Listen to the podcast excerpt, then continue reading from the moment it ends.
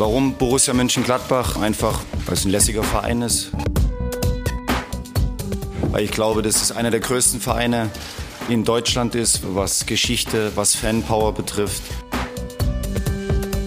Triumphe, Höhepunkte, auch bittere Niederlagen, Kuriositäten wie den Pfostenbruch. Die einzig wahre Borussia gewinnt das Borussen-Derby mit 4 zu 2. Gladbach ist ähm, ja so etwas wie die Mannschaft der Stunde in der Fußball-Bundesliga, trotz ein paar Nebengeräuschen. Über all das wollen wir jetzt heute sprechen hier im Pfostenbruch. Ich bin Kevin, hallo, begrüße natürlich auch Fabian in der Runde. Hi. Ja, hi Kevin. Ja, das zweite Mal am Freitagabend gewonnen, die Bayern geschlagen, Borussia Dortmund geschlagen.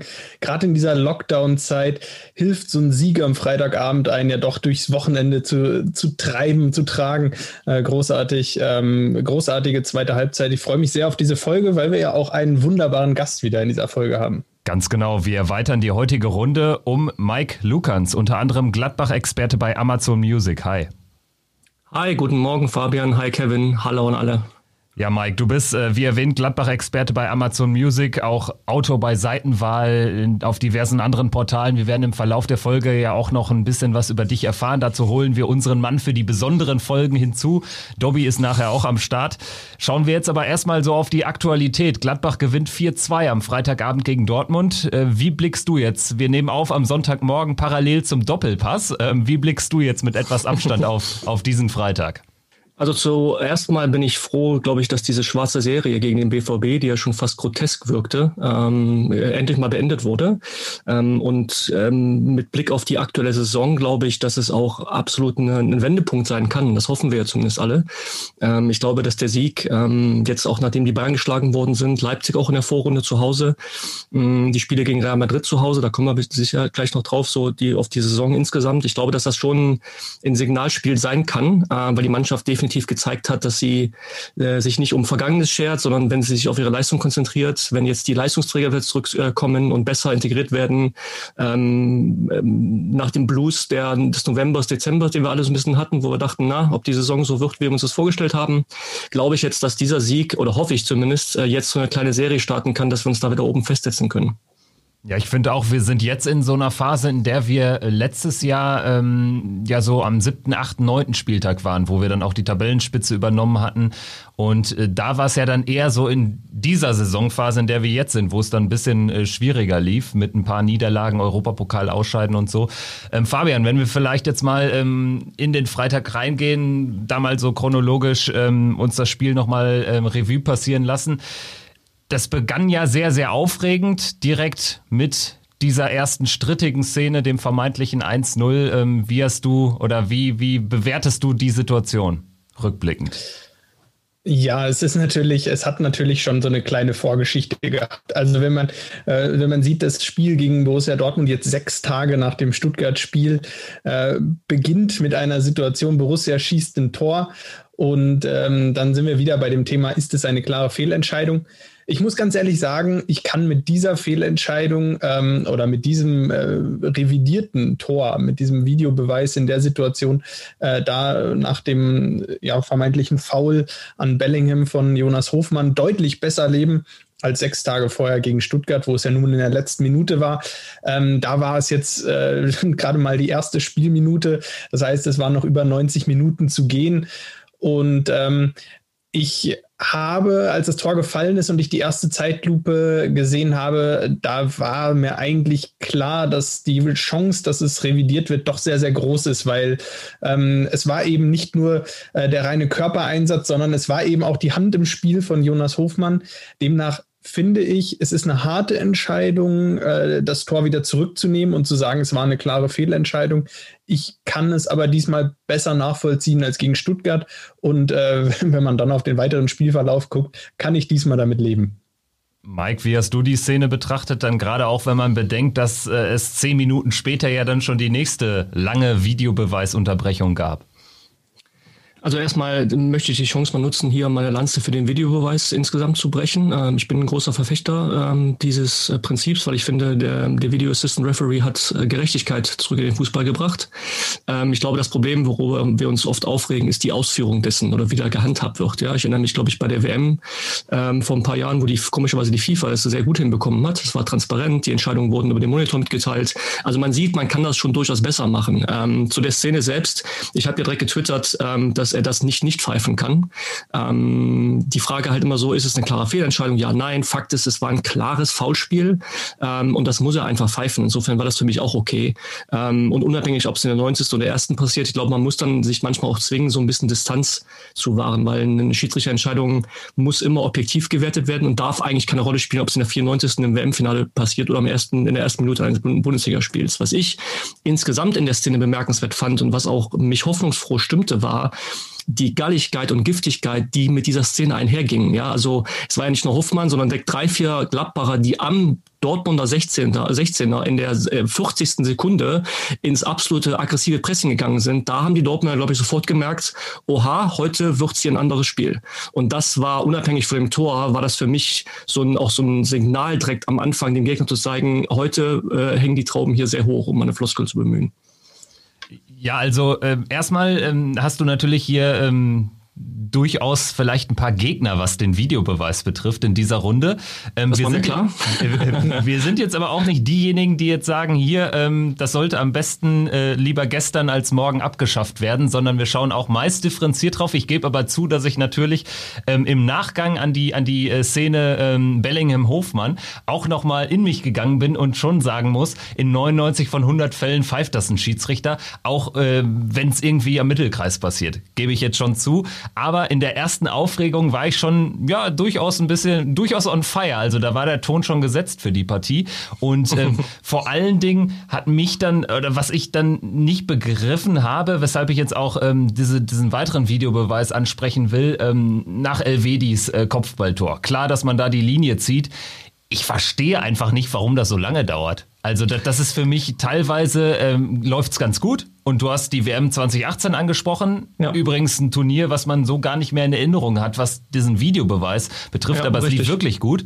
Ähm, nur, also warum das da so lange gedauert hat, ich finde bei diesem Video, also gut, dass du das ansprichst. Ich finde gerade ähm, diese, wenn der Videobeweis bei Upsides reinkommt und wir hatten das, glaube ich, ich kann mich an die Spiele nicht mehr erinnern, aber es gab mal eins mal mal gute Kommentare, die genau ähm, das ähm, herausgearbeitet haben. Das Problem ist ja folgendes, wenn der Schiedsrichter oder auch der Kollege im Kölner Keller oder die Kollegin äh, wie in Stuttgart, Frau Steinhaus, äh, bei so einem Foul wie von Hofmann guckst du die Szene an, du lässt diese 10 Sekunden, 5 Sekunden vor zurückspielen. Beim Abseits, und das siehst du gerade in dem Ding mit Elvedi, auch übrigens vor zwei Wochen gegen Bayern, äh, wo das ja auch so eine messerscharfe Entscheidung war pro Gladbach mal wieder, wo das Tor fiel kurz vor der Halbzeit. Aber jeder, der so ein bisschen mit Video mal gearbeitet hat, den einfachsten Videobearbeitungsprogramm, weiß, was ein Frame, wenn du den zurückspielst, schon für einen Unterschied ausmachen kann. Gerade in so einer Szene, wenn ein Spieler nach vorne läuft und der andere rückwärts läuft. Und das siehst du in dem, an, dem, an dem Tor gegen Dortmund ganz äh, äh, Besonderes. Wenn du die, ähm, die Flanke siehst, ich glaube, die kam von Hofmann, richtig? Äh, zum, zum Kopfballtor von Elvedi. Genau, wenn du nur ein Frame zurückgehst, genau, wenn du ein Frame zurückgehst, dann berührt der Fuß schon den Ball. Da ist Elvedi noch klar nicht im Abseits. Wenn du ein Frame weiterspielen lassen würdest, wo der Fuß noch am Ball ist, aber gerade dabei ist, den Fuß zu verlassen, da reden wir über Millisekunden, ist Elvedi vielleicht schon diese, wenn die Linie angezogen wird, im Abseits. Das heißt, das ist immer wahnsinnig schwierig, diesen Messpunkt zu wählen. Äh, und ich glaube, das ist halt auch äh, das Problem, dass es dann auch um unglaubliche drei Minuten gedauert hat. Und das ist das, was, glaube ich, du auch angesprochen hast, was das Problem dieses Assistant Referees ist, dass drei Minuten ist natürlich ein Unding. Das darf nicht drei Minuten dauern. Ja, und ähm, ein Kollege bei Seitenwald schrieb in der in unserer Gruppe am Freitagabend, das Problem ist, dass der VHR inzwischen so viel Dresche bekommt von außen, auch von dir, Kevin, allgemein in der Öffentlichkeit, dass die natürlich heutzutage die sind, die wollen einfach auf dreifache Nummer sicher gehen. Und mein Gefühl schleicht mich langsam, dass der VHR inzwischen bei 70 Prozent der Fälle dem Schiri sagt, guckst dir besser nochmal an, weil wir wollen keinen Fehler machen. Ja, und dann führt es genau zu diesen grotesken Situationen, dass du drei Minuten eine Linie, eine kalibrierte Linie anlegen musst, ob zu gucken, ob jetzt eine Haarwurzel im Absatz stand oder nicht. Das ist natürlich grotesk. Ja, aber Mike, jetzt noch mal eine ganz provokante Frage. Ich stimme dir total zu. Ähm, das, ähm, das ist absolut richtig. Was mich jetzt an, gerade an dieser Abseitssituation äh, gestört hat, ist ist eigentlich folgendes, dass wir, wenn wir mal schauen, wo kommt die Abseitsregel eigentlich her, ähm, um so ein bisschen mehr Spielkultur in den Fußball zu bekommen, um zu verhindern, dass drei Stürmer direkt vorm Torwart sich aufhalten, das ganze Spiel über. Ähm, ist es dann nicht so, wenn wir einen Videobeweis haben äh, oder einen Videoschiedsrichter haben, der sich eine Situation anguckt, wo vermeintlich Abseits vorliegen könnte, wenn der aber nach 18 Kameraeinstellungen und 17 kalibrierten Linien und nach fünf Minuten immer noch nicht hundertprozentig sagen kann, ob es abseits war oder nicht, ähm, gehen wir dann nicht eigentlich ein bisschen zu weit und sagen, na, das war eigentlich nicht mehr die Idee am Abseits, dass wir hier gucken, ob der mit der Haarwurzel im Abseits war, sondern sollten wir dann nicht einfach sagen, es laufen zwei Zeitlupen für den Videoschiedsrichter im Keller und der Videoschiedsrichter im Keller sagt, boah, ich kann es jetzt nach zwei Zeitlupen, kann ich dir immer noch nicht sagen, ob das abseits war. Ich weiß es einfach nicht. Es war nicht erkennbar. Ähm, also so ein bisschen dann wieder wie beim Football, the call on the field stands. Ja, du hast es schon, äh, das wird schon passen. Also im Zweifel, so wie du es entschieden hast, so wie du es gesehen hast, weil ich kann es nach zwei Zeitlupen, weiß ich es nicht, kann ich es dir immer noch nicht sagen. Ich glaube, ja, du hast vollkommen recht. Ich glaube, du spielst auf diesen Satz an, im Zweifel für den Angreifer, ne? der mal, das ja mal galt. Äh, damit konnten auch ja. viele gut leben.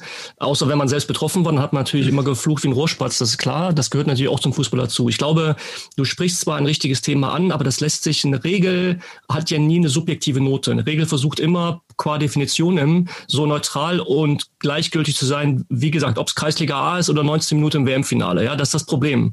Und ähm, das spielt wieder genau auf das ein, was ich eben sagte. Nicht die Regel ist das Problem oder die Technik, sondern die Auslegung dessen. Und ich glaube, ähm, die Schiedsrichter zu sensibilisieren und zu sagen, ähm, hier, liebe Leute, wie du sagst, ist guter Vorschlag, zwei, drei Versuche, wenn es nicht eindeutig zu sehen ist, ja, und, und, und die Kameraperspektive es nicht da, darlegt, dann lass es halt einfach laufen. Dann kann man sagen, im Zweifel für den Angreifer. Aber auch da, es wird immer Leute geben, die sich natürlich, die sich benachteiligt fühlen, die dann im Nachgang auch fluchen werden darüber. Ja, und ähm, jetzt sitzen keine Menschen im Stadion, ähm, aber wir alle wissen, wenn man, wir im Fernsehen finden es manchmal ganz, ganz cool eigentlich, wenn wir den Videoassistent äh, Referee sehen, aber im Stadion, wenn du so eine dreiminütige Unterbrechung hast und bei keinem Tor weiß, darf ich eigentlich jetzt jubeln oder nicht, ähm, ist das schon, das macht natürlich auch sehr, sehr viel von dem Erlebnisfußball kaputt. Absolut. Ja, ganz genau. Also das ist zum Beispiel auch ein Kritikpunkt, ähm, den ich auch immer wieder ja in der Zeit vor Corona dann schon angeworfen habe. Wenn man im Stadion war, man hatte im Prinzip, in dem Moment habe ich mit meinem äh, Papa bei WhatsApp geschrieben, was ist denn jetzt eigentlich Phase, weil man da dann natürlich äh, die, die, ähm, die Wiederholung hat und so und im Stadion wird man ja völlig allein gelassen. Und ich äh, kenne mich mit keiner Sportart so wenig aus wie mit American Football, aber ich weiß auch da, dass äh, dann natürlich der Schiedsrichter da einmal wirklich eine Ansage für alle macht und das natürlich ähm, dadurch eine ganz andere Transparenz erzeugt. Also ich denke, wir, wir können vielleicht bilanzieren, weil wir glücklicherweise jetzt nicht über weitere Videobeweise Videobeweisentscheidungen sprechen müssen in diesem Spiel. Ähm, was das Thema Videobeweis betrifft, äh, ist noch einiges an Luft nach oben, aber du bist vielleicht ähm, ja dann doch schon eher ein Verfechter. Wir sind wir, wir schauen vielleicht ein bisschen kritischer drauf, aber sagen auch nicht, das Ding sollte jetzt ähm, von heute auf morgen wieder abgeblasen werden. Ich denke, so passt es äh, ganz gut. Und dann lass uns doch jetzt mal auf äh, die, die sportlich, äh, ja, vielleicht 20 besten Minuten des BVB in dem Spiel sprechen, nach dem 1-0 für Gladbach, war das schon irre stark, fand ich. Also gerade Marco Reus hat mir auch äh, äh, deutlich besser gefallen als zuletzt. Jaden Sancho ist für mich sowieso einer der besten Spieler der Bundesliga und dann haben sie mit Haaland natürlich da einen Brecher vorne drin, der auch technisch gut ist. Ja, in, in der Phase des Spiels musste man so ein bisschen Sorgen haben, oder Mike? Ja, absolut. Du hast es gerade schon angesprochen. Ähm, für mich hat der BVB, ähm, und jetzt alle Bayern-Fans mal weghören, ähm, die auf dem Papier beste Offensive der Liga. Ähm, in der Kombination, also Bayern minus Lewandowski wird dann schon dünner, also immer noch sehr, sehr gut. Aber was der BVB an Tempo, an Wucht, an, an spielerische Finesse und Technik auf den Platz bringen kann, ist schon besorgniserregend. Und äh, sie haben nicht umsonst Atletico letztes Jahr vor zwei Jahren 4-0 aus dem Stadion geschossen. Ähm, also wenn die einmal ins Rollen kommen, ist das fast nicht zu verteidigen. Das hat Gladbach natürlich auch ein bisschen Probleme gehabt mit der Dreierkette. Ähm, wenn ein Gegner drückt, äh, dann geht die Idee mit Zakaria im Zentrum als Libero nicht mehr auf, so wirklich. Das äh, hat damals gegen Leipzig gut funktioniert und jetzt auch die Idee, wahrscheinlich Haaland abzufangen, äh, weil Zakaria schneller ist. Aber dann, wenn der BVD dann Druck macht, das kriegst du fast nicht verteidigt. Du klar, Tore passieren immer aus Fehlern heraus, ja, aber man muss auch einfach mal sagen, da war der BVB einfach fast eine Klasse besser in der Wucht, ja. Und Gladbach hat ja immer wieder das Problem, das kennt ihr auch, ähm, diese so eine Dominanz mal 90 Minuten durchzuhalten, kriegst du nicht hin. Äh, und Haaland, ähm, ich mag ihn als Typ nicht so wirklich, wenn ich ehrlich bin, aber das darf ich ja in diesem Podcast sagen. Aber was er macht, also die Kombination aus seiner Wucht, Schnelligkeit, aber auch diese feine Technik äh, und das erste Tor, Chippen, aber das zweite Tor war es fast noch beeindruckender, weil er nimmt den Ball mit dem Rücken zum Tor an und er dreht sich und setzt den genau links neben den Pfosten, weil er einfach weiß, wo das Tor steht. Das ist so eine Qualität, ähm, die du nicht, nicht verteidigen kannst und die du auch nicht lernen kannst. Die hast du, die hast du nicht. Und in der Phase, und da war noch, glaube ich, die Aktion, wo Stendel auf der Linie klärt, eine der spektakulärsten Rettungsaktionen, die ich, glaube ich, seit langem gesehen habe, ähm, da kann so ein Spiel auch ganz schnell mal kippen, dass es dann 1-3, 1-4 steht. Ja, also da muss man, das muss man schon sagen. Ähm, danach hat man sich gefangen, aber da war der BVB schon unfassbar stark. Dann kam natürlich auch die, die äh, Standardsituation zum richtigen Zeitpunkt, die uns dann Exakt. eben ähm, wieder ins Spiel wie, wie gegen Bayern, ne? Also die Tore fiel dann auch, das ist ein bisschen Spielglück, äh, das ja. fiel dann auch zur richtigen Zeit. Genau, und äh, da, äh, Fabian, vielleicht bei dem Standard, äh, Lars Stindl bringt den Ball ähm, ja unter der Mauer oder ähm, im, im Sichtfeld von, von Birki aufs Tor. Aber da sieht die Schweizer Nummer zwei dann doch auch arg schlecht aus. Auf jeden Fall. Ich möchte, bevor ich jetzt ähm, auf das Tor eingehe, würde ich noch mal ganz kurz einen kleinen Schritt wieder zurückgehen. Ähm, Mike hat es gerade schon angesprochen. Ähm, Borussia mit diesem mit dieser Dreierkette. Ähm, man hat das Gefühl gehabt, dass die Stabilität bei Borussia erst dann wieder zurückgekehrt ist, als Zakaria aus dem Mittel, äh, aus der zentralen Position hinten in der Abwehr rausgenommen wurde, ähm, dann wieder ins Standard 4-2-2-2 oder wie man es auch immer nennen möchte, ähm, nach vorne ausgewichen ist. Ähm, dadurch Leiner Benzibaini etwas zurück. Dadurch war die Raumaufteilung bei Borussia gleich deutlich besser und das hat dem BVB schon so ein bisschen den Zahn gezogen. Alleine diese, diese Umstellung. Ähm, man hatte starke Probleme vorher. Wenn Brandt und Sancho es geschafft haben, hinter diese offensiven Außenverteidiger Leiner und Benzebaini zu kommen ähm, und dann, im, ich habe da ein, zwei Szenen im Kopf, wo äh, Matthias Ginter dann raus musste auf die Seite und ähm, da tat sich plötzlich ganz viel Wiese auf hinter Matthias Ginter, ähm, wo Dennis Zakaria ein bisschen überfordert schien ähm, und so ein bisschen nach dem Motto, ja, was mache ich denn jetzt hier eigentlich? Jetzt bin ich hier der, der letzte Mann und der, die große Absicherung und ähm, dafür dafür ja, war der BVB einfach zu gut und da hat Marco Rose goldrichtig reagiert. Auch da muss man sagen, Respekt, da zu reagieren, nach dem 1 zu 2 zu sehen, okay, äh, wir haben den BVB hier 15 Minuten überraschen können mit unserer ähm, Aufstellung, mit unserer Formation, aber dann hat der BVB das Mittel gefunden und jetzt müssen wir wieder reagieren. Und dann fällt es 2-2 nach einer Standardsituation. Nico Elvedi hervorragend reagiert, drei Tore innerhalb von drei Tagen. Ja, Wahnsinn, was ist mit Nico Elvedi los? Also das ist ja unfassbar. Ja, zu dem Zeitpunkt genau. Alle Tore, die letzten drei Tore von Elvedi. Das war schon ähm, beeindruckend, dass er da so eine Serie hinlegt. Zu dem Zeitpunkt stand er dann äh, toremäßig auch vor, vor Tyram und Player in der Statistik. Also ähm, auch aller Rede wert. Ähm, ich fand dann die Phase nach dem Ausgleich, also so diese ähm, 15 Minuten waren es dann, fast 20 Minuten wegen auch der langen Nachspielzeit. Ähm, wenn man sich jetzt Highlight-Clips des äh, Spiels nochmal anschaut, dann wird da meistens dann nur diese eine Szene gezeigt ähm, von, von Neuhaus, wo der Ball knapp vorbeiging oder auch dann die Chance von äh, Jaden Sancho, wo der äh, Ball äh, knapp äh, vorbeiging auf der anderen Seite. Ich fand diese, diese Phase des Spiels, die habe ich mir jetzt nochmal im The Zone Real Life komplett mal angeschaut, diese 15 Minuten.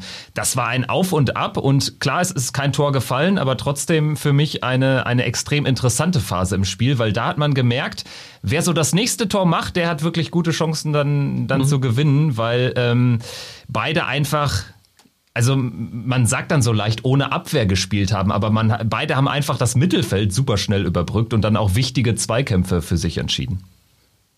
Absolut. Also ich finde, ähm, ähm, ich habe bei Twitter, glaube ich, dass ein Kollege aus den USA, der über die Bundesliga berichtet, der schrieb dann, dass es wahrscheinlich die beste erste Halbzeit dieser Bundesliga-Saison war insgesamt, also auch für den neutralen Zuschauer.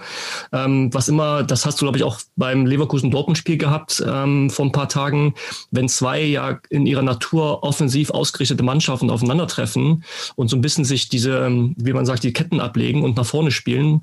Ähm, beide haben natürlich auch Räume angeboten. Ja, das, deswegen tut sich natürlich Gladbach in solchen Spielen per se so ein bisschen leichter als zu Hause gegen Mainz äh, oder gegen Bremen. Mm, aber ähm, ich habe so, auch wenn ich das gut fand, aber ich hatte, das war so diese Phase, wo ich dachte, lass dich nicht mit dem BVB auf diesen offenen Schlagabtausch ein, weil ich da mal denke, sie sind im Zweifel in dieser Disziplin die bessere Mannschaft. Ähm, aber es ist gut gegangen, es hat Spaß gemacht zuzugucken, aber da bin ich dann so ein bisschen immer so eher der Vorsichtige, der sagt, so ein bisschen der alte Lucien Favre Schule, der dann mal sagt, also ne, wenn ich halt kein Tor kriege, kann ich schon mal per se nicht verlieren, ähm, auch wenn ich Offensivfußball natürlich mag, aber ich glaube halt, wenn du das mit Dortmund machst, das ist wie so früher, wenn du dich auf eine Prügelei mit Mike Tyson eingelassen hast im Boxring, dann war das immer das schlechteste Mittel, glaube ich, gegen ihn. Und so habe ich das gegen Dortmund auch gehabt. Aber zu ein Wort noch zum BVB und zu Birki. Ähm, der, der Kollege hat viel Prügel bekommen nach dem Tor. Ich fand als Fuß, als selbst als ehemaliger Fußballer, ja, sieht unglücklich aus. Er sieht den Ball tatsächlich sehr, sehr spät, das muss man sagen. Ähm, er, er reißt halt die Arme hoch und dann prallt er halt, das sind manchmal sind das Millimeterentscheidungen, prallt halt nach vorne rechts ab der Ball und nicht nach links. Also ja, der sieht nicht gut aus, ähm, aber so, das ist so ein bisschen typisch BVB, dass sie jetzt wieder so einen Sündenbock suchen. Ja, was ich beim BVB viel bemerkenswerter finde, wie schnell bei denen die Köpfe runtergehen, wenn sie eine, einen Rückschlag kassieren, ein Tor kassieren. Das ist das, was was, glaube ich, das Problem dieser Mannschaft ist. Soll uns jetzt egal sein, hat in dem Spiel sogar geholfen, aber das ist, glaube ich, das viel größere Problem. Auch Marco Reus ist in der zweiten Halbzeit für mich abgetaucht. Ähm, und dass so eine Mannschaft mit so, einer, mit so viel Talent und so viel Power dann sofort so die Schultern hängen lässt und die Kopf äh, senkt, wenn sie ein Gegentor kriegen, das ist das größere Problem beim BVB. Aber wie schon gesagt, das soll uns jetzt egal sein. Ja, hat man, finde ich, äh, tatsächlich gemerkt nach dem 3-2 von Benze Baini. Weil ähm, danach natürlich in Kombination mit unserer Leistung, wir hatten nämlich mehr Entlastung jetzt, endlich mal mehr Entlastung auch in Führung. Und hatten äh, so den ein oder anderen Nadelstich, bedingt dadurch natürlich auch, dass wir uns dann, wie du gerade angesprochen hast, mit so ein bisschen Räumen dann natürlich auch äh, ähm, leichter tun. Äh, Fabian, vielleicht äh, so deine Einschätzung zum, zum Start in die zweite Halbzeit. Also das ging ja wirklich sehr, sehr gut los und Benze Baini macht für mich ein, ein sensationelles Tor. Also wenn man sich den, diesen ganzen Angriff anschaut und wie er dann seinen Gegenspieler ins Leere laufen lässt. Und äh, dieses Tor wird insofern zum Gemälde, weil dann hinten, ich glaube, Moray war es oder so, dann auch noch vergeblich fliegt. Also ein geiles Tor aus unserer Sicht. Ja, ähm, hundertprozentig. also Rami Benzebaini sowieso äh, für mich ein, ein, hervorragendes Spiel gemacht ähm, am Freitag. Wir haben es nach dem Bayern-Spiel schon angesprochen, äh, dass er vielleicht derjenige war, der Borussia am meisten gefehlt hat im November, Dezember. Ähm, einfach äh, ein hervorragender Spieler. Auch gestern äh, ähm, am Freitag hatte er zwei Aktionen, ähm, wo er ähm, einmal knickt er so ein bisschen weg und ähm, ihm wurde da die Chance genommen und dann äh, hat er sich noch mal irgendwo äh, hat er sich noch mal einmal wehgetan. Äh, das wären noch mal zwei Chancen gewesen, noch mal zwei Situationen, wo, die er jetzt nicht zu verschulden hatte, aber wo er auch den Weg zum Tor hätte suchen können und ähm, einfach seine Offensivpower. Ich meine, ähm, äh, Rami Benzebaini hat jetzt in Pflichtspielen für Borussia ja schon mehr Tore erzielt als Luc de Jong damals. Ähm, das ist auch, äh, das ist, äh, sagt auch schon einiges aus. Also ist ein unfassbar torgefährlicher Außenverteidiger und dann dieses, äh, ja, da, den, den einen Spieler des BVB, ich weiß jetzt gar nicht mehr, wer es war, da auf der rechten Seite, äh, Morey oder da ins Leere laufen zu lassen und, ähm, und ja, und dann ähm, und dann mit seinem schwachen rechten Fuß abzuschließen, Wahnsinn. Ähm, brutal gut. Ähm, das ja, ohne Worte, ähm, klasse Leistung von ihm. Ähm, und dann ähm, in der zweiten Halbzeit war es ähm, ja, war es ein besseres Spiel von Borussia. Es war nicht mehr dieser offene Schlagabtausch. Ich gebe da Mike absolut recht. Und ähm, ich hatte auch in der Halbzeit so ein bisschen die Angst, wenn das jetzt 45 Minuten so weitergeht, rauf und runter, dann gewinnt der BVB. Aber das konnte Borussia ganz gut verhindern. Auch ich muss mich auch als großer Fan des ähm, nicht nur des äh, Videoschiedsrichters äh, hier ähm, outen, sondern auch von Rami Benzebaini. Was eine Überleitung. Ähm, ich gebe Fabian völlig recht. Ähm, ich glaube, Benze Baini, also erstmal Max Eberl, ähm, für mich einer der Transfers des, der letzten Jahre, also gerade als Gladbacher, äh, mit dem Geld, das wir, glaube ich, für Cuisance bekommen haben, ähm, holt er Rami Benze Baini. Das ist, das ist schon sensationell, äh, sensationeller Move. Und ähm, Benze Baini, natürlich intern von uns Freunden nur Sense Baini genannt, weil er, er hat ja so ein paar Vorschusslorbeeren. Ähm, aber ich, ich finde, ist mal Spaß beiseite. Ich glaube, und das sage ich nicht als Gladbacher, sondern als Journalist, Benze Baini ist für mich gehört zu den besten zwei bis drei Linksverteidigern der ganzen Liga. Das geht so ein bisschen unter, weil Linksverteidiger sind immer so ein bisschen wie, ja, Linksverteidiger. Aber wenn man ihn mal beobachtet und auch gerade im Vergleich zu unserem allseits geliebten ewigen Oscar, ähm, ist das einfach, das muss man leider sagen, das ist ein unfassbarer Qualitätssprung. Und du merkst das sofort. Oscar Wendt ähm, macht, was er kann, er macht nicht, was er nicht kann. Das ist auch völlig fein. Er ist natürlich in die Jahre gekommen, aber Benzibaini ist einfach so diese Kombination auch aus, darf ich das sagen, Abgewichstheit hier in diesem Podcast, äh, in der Defensive, Fall. Stellungsspiel. Er hat Aggressivität auf dem Platz, aber nie übertrieben, wo wir alle so ein bisschen Angst hatten, dass es so ein klassischer dreimal Gelb-Rot äh, pro Saison Kandidat ist, wie Granit Chaka. Aber das hat er auch im Griff und dieser Mann ist einfach unf das ist einfach eine absolute internationale Klasse, die wir da auf dem Platz haben und ähm, Eins nehme ich ihm nicht ab, dass er den Destin aufs Tor schießen wollte. Da bin ich zu sehr Fußball. Ich glaube, dass er auch gesagt hat, ich bringe ihn mal rein in die Richtung. Und äh, aber sei es drum, das Tor war insgesamt sehr spektakulär und ähm, ja und er hat absolut gerade in diesen äh, auch diesen Champions League Spielen, die wir am Ende hatten, hat er absolut gefehlt, weil er ist derjenige, der dieses Niveau gerade, wenn es gegen Dortmund, Bayern, Real Madrid geht, äh, da fällt Oscar Wendt, so sehr ich ihn mag, aber da fällt Oscar Wendt einfach brutal ab. Ja, also man merkt halt gerade diesen Offensivdrive, der einem ja. Oscar Wendt total abgeht ähm, im Vergleich. Und äh, das war jetzt vielleicht auch vor ein paar Jahren noch anders. Ich meine, Wendt ist fußballerisch eine andere Generation fast schon, mit äh, ja. fast zehn Jahren älter.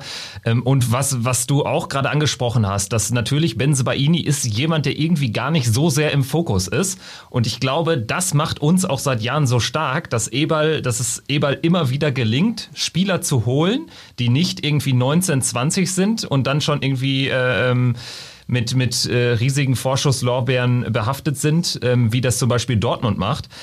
Ja. Wir haben enorm viele Spieler mittlerweile. Elvedi würde ich dazu zählen. Selbst Matthias Ginter. Benzebaini ist generell ein super Beispiel. Wir haben enorm viele Spieler, die, die für gar nicht so viel Geld geholt wurden Lars Stindl. Lars Stindl ist das, das beste Beispiel, genau. Unfassbarer Transfer. Unsung Hero sowieso. Er spielt nicht mehr in der Nationalmannschaft, keiner weiß warum, aber äh, ja. kann von mir aus auch so bleiben, dann kann er sich nicht verletzen.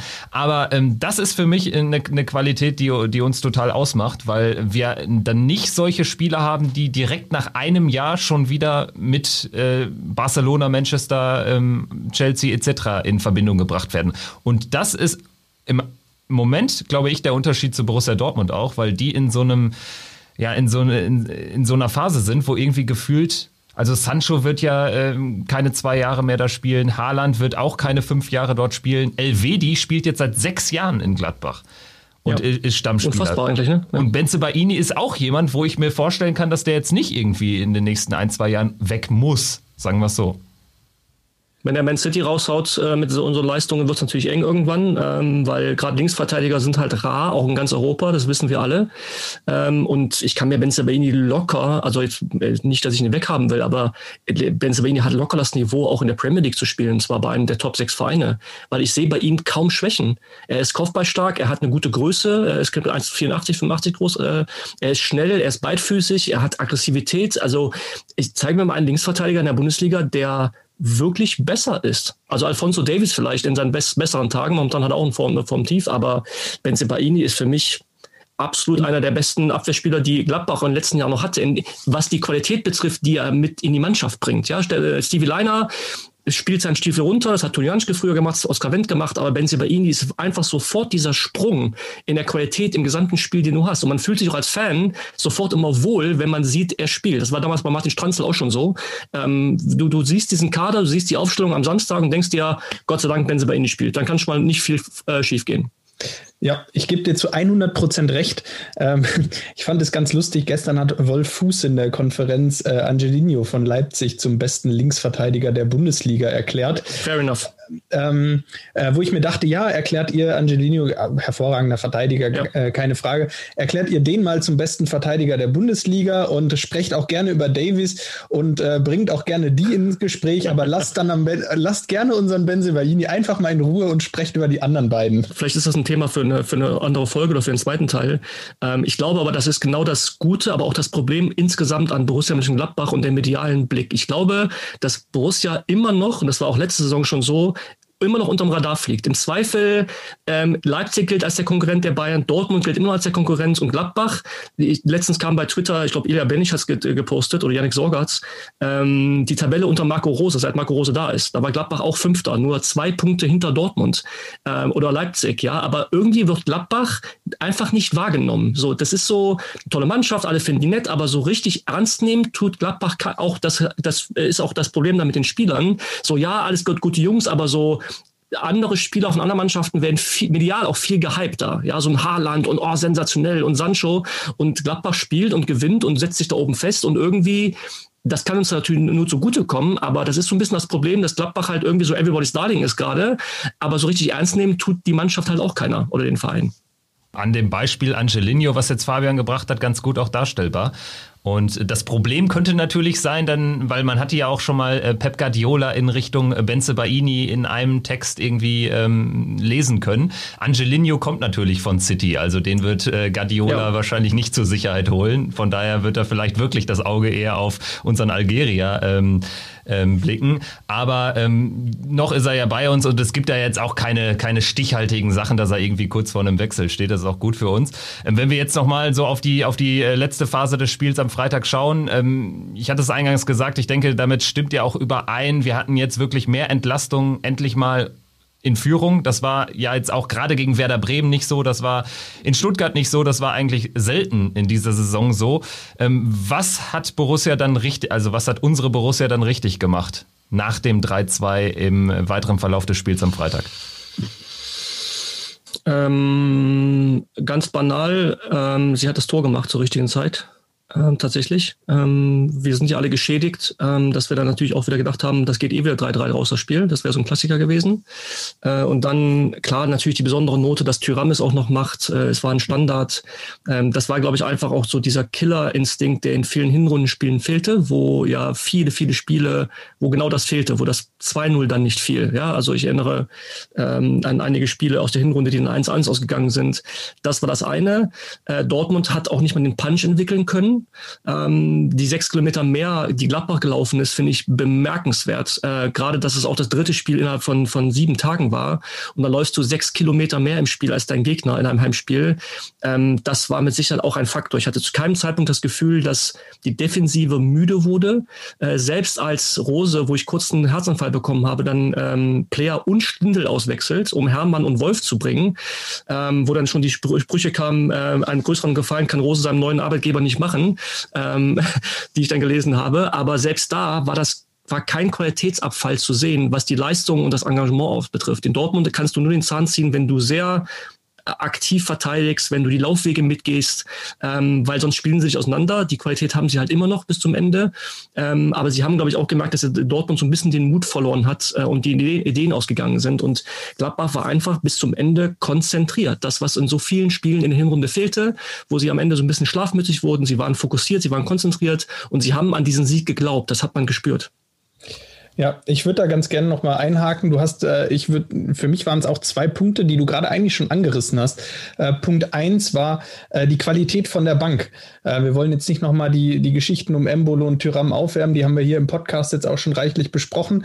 Aber Embolo und Tyram kommen von der Bank. Das ist eben eine andere Qualität, als jetzt nur äh, Hermann und Wolf von der Bank bringen zu können. Auch die kamen. Aber äh, Tyram und Embolo zu bringen, ist auch ein Zeichen an den Gegner. Ähm, wir haben hier auch nach vorne noch was vor und ihr müsst auch darauf achten, dass ihr hinten hier nicht locker lasst. Tyram, der dann bezeichnenderweise auch das 4 zu 2 macht, das ist einfach die Qualität, die Borussia jetzt in den letzten Wochen so ein bisschen gefehlt hat. Und mhm. für mich der zweite Faktor, du hast die sechs Kilometer mehr gelaufen angesprochen, die für mich auch irgendwo auf diese Belastungssteuerung von Marco Rose zurückzuführen sind, ähm, der ja ja, gegen Werder Bremen dann doch ähm, den ein oder anderen mal draußen gelassen hat. Ähm, Lars Stindl, der da nicht von Anfang an gespielt hat, wo viele überrascht waren, dass er gegen Bremen nicht von Anfang an spielt. Aber es ist eben auch eine Belastungssteuerung. Ähm, und vielleicht war Borussia dann einfach fitter als der BVB, äh, weil der BVB, ähm, ich weiß jetzt nicht genau, Morey ist für Meunier, glaube ich, in die Mannschaft gekommen im Vergleich zum Leverkusen-Spiel und äh, äh, das war's. Delaney ähm, war noch raus. Delaney ja, ja, hatte Delaney ja die fünfte für Can, Genau, die, ja. die Gelbsperre, die sich äh, äh, durchgewechselt hat. Aber Borussia hat in der Offensive komplett tauschen können. Und gerade da, äh, auf den Positionen, wo, wo viele Meter gemacht werden, die, ja, die so undankbar sind, so wo ähm, im, gerade im, im Pressing äh, dem Ball hinterherlaufen, den Gegner anlaufen, diese undankbaren, äh, schweren, harten Meter. Ähm, da hat Borussia gewechselt und hatte Borussia immer wieder jetzt die Chancen zu wechseln. Dortmund hat das nicht gemacht gemacht, hat da dieselben Jungs auf den Platz geschickt wie am Dienstag und ähm, dadurch läuft man dann auch mal eben fünf, sechs Kilometer mehr und das waren für mich die entscheidenden Faktoren eigentlich. Ja, Markus Thüram, einer von den angesprochenen Leuten, von den Eingewechselten, der macht dann das Tor und setzt damit natürlich das beste Zeichen, was er setzen kann nach seiner äh, fünf Spiele Sperre oder vier Spiele in der Bundesliga. Brel Embolo, der die andere Personalie, ähm, dessen nächtlichen Ausflug, in welcher Art und Weise der stattgefunden hat, das werden wir jetzt hier auch nicht klären, aber ähm, zu seiner sportlichen Wichtigkeit, ich fand, durch seine Einwechslung hat man natürlich dann auch nochmal den richtigen Spieler ähm, gebracht für, für solche Momente, weil ähm, er natürlich auch jemand ist, der den Ball dann ganz gut auch nach vorne treiben kann. Und das hat man, äh, wie ich fand, in, in der Phase des Spiels wirklich sehr, sehr, sehr äh, gemerkt. Also ähm, Player ähm, hat schon viel gearbeitet im Verlauf des Spiels. Und äh, gerade so unsere Offensivabteilung, wir haben keinen 15-Tore-Stürmer aktuell, aber die sind alle sehr, sehr wertvoll, finde ich. Ich, ähm, also erstmal äh, aus, aus psychologischer Sicht, ähm, das, was Rose gemacht hat, auch was er gesagt hat, dieses Zeichen an die Mannschaft, wir lassen hier keinen hängen, ähm, nämlich Embolo und Tyram zu bringen. Ich glaube, wir sind uns alle darüber einig, dass die Version von Embolo naja, wir wollen es nicht thematisieren, aber so. Ähm, aber dass Marco Rose sagt, wir glauben dem Jungen und wir bringen ihn, das war, glaube ich, auch ein wahnsinnig wichtiges Signal an die gesamte Mannschaft. Ähm, er wird seine Strafe bekommen intern, aber es wäre ein einfaches gewesen, jetzt ein Exempel zu statuieren und ihn fünf Spiele rauszunehmen, ja, um, um so ein bisschen populistisch äh, von der Öffentlichkeit Beifall zu kriegen und sagen, der Corona äh, ähm, ähm hier Sündling wird jetzt hier bestraft intern und Rose greift durch, aber so wie er es jetzt gemacht hat, natürlich auch durch den Sieg, Thuram macht das Tor, äh, Embolo hat ja fast auch noch eine Chance auf ein gutes Tor. Das wäre natürlich noch die Kirsche auf der Sahne gewesen. Aber ich glaube, für den Mannschaftszusammenhalt äh, und auch für die, für die Akzeptanz und den Respekt von Rose im Team war das brutal wichtig, äh, diese beiden zu bringen, auf sie zu setzen, das auch noch öffentlich zu sagen im Interview. Ähm, also das war, das gibt mir sehr viel Mut für die nächsten Wochen auch, weil die Mannschaft, glaube ich, schon dieses Signal verstanden hat am Ende äh, das 4 äh, zu 2 dann auch nicht mehr gefährdet gewesen. So ehrlich muss man auch sein. Nach dem, nach dem vierten Tor war Dortmund dann gebrochen und äh, gefühlt äh, waren wir dem fünften sogar näher über den ein oder anderen Konter. Also es ist nichts mehr angebrannt. Ähm, wenn wir jetzt vielleicht einen Haken hinter das Spiel machen, äh, Mike, wir, wir sind in dieser Saison dazu übergegangen, dass wir immer dem Spiel, dem gesamten Spiel, den Eindruck, den wir haben, der Gefühlslage eine Note geben, damit wir am Ende der Saison so die, die Auftritte, die Phasen der Saison so ein bisschen ranken denken können. Was würdest du für eine, für eine Note verteilen für diesen Freitagabend? Also von 1 bis 6 auch gerne ähm, 1 minus 2 plus, also kannst da dich dezidiert äußern. Ähm, ich würde dem Spiel tatsächlich eher eine 1 minus geben, mm, auch wenn viele Dinge zu kritisieren gewesen wären, aber im, sagen wir mal, in, im Big Picture, ähm, das hatten wir eingangs der Sendung ja schon kurz thematisiert, äh, zu sehen, man bricht eine Serie gegen BVB, man zeigt erneut, äh, sendet auch ein Zeichen an die Liga, dass man zu Hause, Stichwort Real Madrid, ähm, Bayern München, Leipzig, Dortmund zu Hause in einer guten Verfassung jeden schlagen kann. Mm, das Signal, dass jetzt die Spieler, die gefehlt haben, wieder zurück sind, formstark. Benzebaini, Hofmann, Zakaria wird immer besser. Und das Signal, das Rose setzt mit Embolo und Tyram. Wenn du das alles in einen Topf wirfst und umrührst, ähm, plus die tabellarische Anschluss wieder an die Champions League Plätze, ist das für mich halt eine 1 minus. 1 plus oder 1 ist halt immer, das wäre ein 5-0 gegen Bayern wahrscheinlich, aber ähm, ich glaube, dass dieses Spiel und ich hoffe sehr tatsächlich, wie eingangs gesagt, so ein, jetzt so ein Push und so eine Aufholjagd starten können und äh, die nächsten Wochen, die Gegner sind schwierig, aber machbar machbar. Und jetzt hoffen wir mal, dass wir, wie du gesagt hast, Kevin, so eine Phase kriegen wie vergangene Saison zwischen dem 6. und 14., 15. Spieltag. Weil die Punkte brauchst du auch. Du hast in der Hinrunde leider 6, 7, 8 Punkte liegen lassen, unnötig. unnötig. Also ich bin auch bei ähm, ja 1 minus 2 plus äh, schwankte da so ein bisschen, aber ich gehe auch auf die 1 minus, weil es natürlich jetzt auch für die Tabelle unfassbar wichtig war. Man hat jetzt zum ersten Mal ähm, überhaupt diesen Sprung geschafft in die Europapokalränge. Also im Prinzip hing man ja so seit dem seit der Niederlage in Leverkusen, glaube ich, hing man so auf 7, 8 im Dunstkreis, hat immer wieder Chancen vertan. Jetzt hat man sie genutzt, also hat dieses direkte Duell, dieses berühmte Sechs-Punkte-Spiel gewonnen und dementsprechend bin ich bei der 1 minus. Fabian, du? Ja, ich gebe dann die 2 Plus. Ähm, ich, ich, ich bin dann derjenige, der hier sagt, da war noch Luft nach oben. Ähm, ja, die ersten 15 Minuten waren hervorragend. Auch die zweite Halbzeit fand ich hervorragend. Ähm, die waren sicherlich so im, im Einser-Bereich. Ähm, gerade dann aber in der Phase, als Dortmund immer ein paar Chancen hatte. Das ist für mich der große Unterschied zum Bayern-Spiel. Gegen Bayern habe ich die 1 Minus gegeben. Es war defensiv einfach etwas anfälliger. Das ist gegen eine Top-Mannschaft wie Borussia Dortmund jetzt auch kein, kein Wunder, dass man defensiv mal, mal eine Chance gegen sich kassiert. Es ist alles äh, ja absolut im Rahmen. Ich fand es ein äh, hervorragendes Spiel. Ähm, ich gebe dann die 2 Plus alleine, um hier, äh, um hier ein bisschen ein anderes Ergebnis auch zu geben. Aber ich, ich, ich wäre auch so in dem Bereich 1 minus 2 Plus. Dann würde ich sagen, können wir das jetzt doch nochmal einbetten in die Gesamtsituation, in die Lage der Liga. Wenn wir jetzt hier schon über den Amazon-Gladbach-Experten sprechen, so heißt ja auch der, der Amazon-Bundesliga-Podcast. Äh, ähm, es ist jetzt ein riesiger Kampf um die Plätze 2, 3, 4, 5, 6, 7 entbrannt. Also die Liga hat sich jetzt ähm, so nach dem 18. Spieltag, auch wenn der Spieltag nicht ganz zu Ende ist, aber für die Ränge passiert jetzt wenig Relevantes heute noch.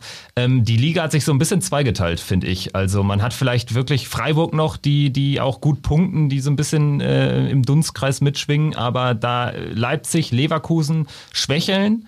Dortmund schwächelt, Union hat jetzt ein bisschen abfallen lassen, dafür kommen Borussia und Frankfurt vor allen Dingen richtig stark auf aktuell. Mike, ähm, was würdest du sagen, so zu, zur Ausgangslage jetzt? Ähm, es erwartet uns jetzt noch das Spiel bei Union, dann ein heißer Februar mit drei Wettbewerben. Ähm, wo siehst du uns aktuell einlaufen am Ende der Saison? Also geht die Tendenz wirklich vielleicht wieder Richtung Champions League oder ähm, wird das bis zum Schluss so eng bleiben? Was glaubst du? Wird irgendeine Mannschaft abfallen? Wird irgendeine Mannschaft noch kommen?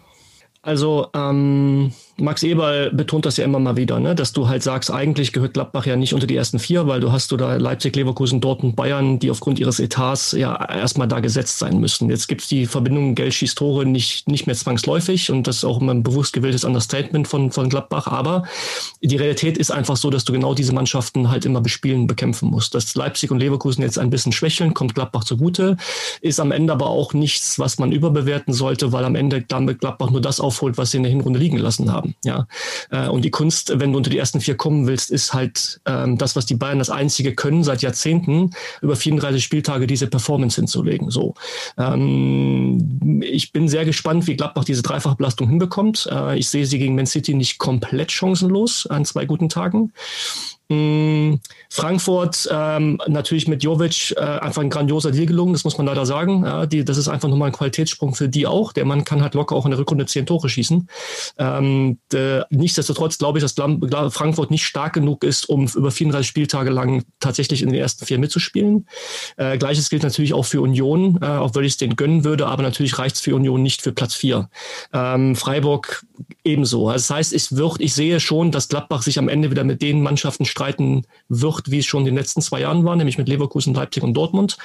Ähm, wenn du sagst, wo Gladbach hingehört oder an, einlaufen könnte, ich hatte, und das kann ich jetzt hier mal, glaube ich, in der Öffentlichkeit endlich mal äh, frei sagen, meine Kollegen von Seitenwahl werden es jetzt auf die Schenkel klopfen vor Lachen.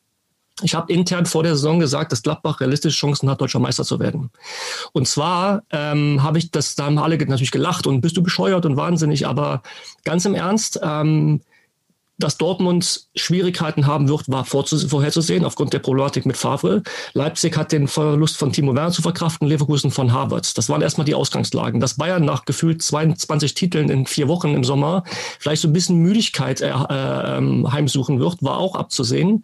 Und das haben sie ja auch. Nur es nutzt halt keiner aus. Das heißt, ich habe schon gesagt, wenn Gladbach die Leistung der Vorsaison kompensiert und natürlich braucht es fünf Prozent Schippe obendrauf, ähm, ist es nicht so abwegig, dass wir auch eine Überraschung äh, landen können äh, bis zum Ende der Saison. Ich halte, ich stehe auch nach wie vor zu dieser Aussage, weil Gladbach hat 16 Punkte liegen lassen nach, nach, äh, nach Führungen. Wenn du nur die Hälfte dieser Punkte holst, bist du gerade punktgleich mit Bayern München. Das ist also nicht so rasend abwegig. Ähm, Dortmund ist damals mit Klopp auch Meister geworden, wo sie keiner auf dem Schirm hatte. Du musst natürlich nutzen, dass die Bayern mal schwächeln. Das haben sie getan. Jetzt nutzt halt nur niemand aus.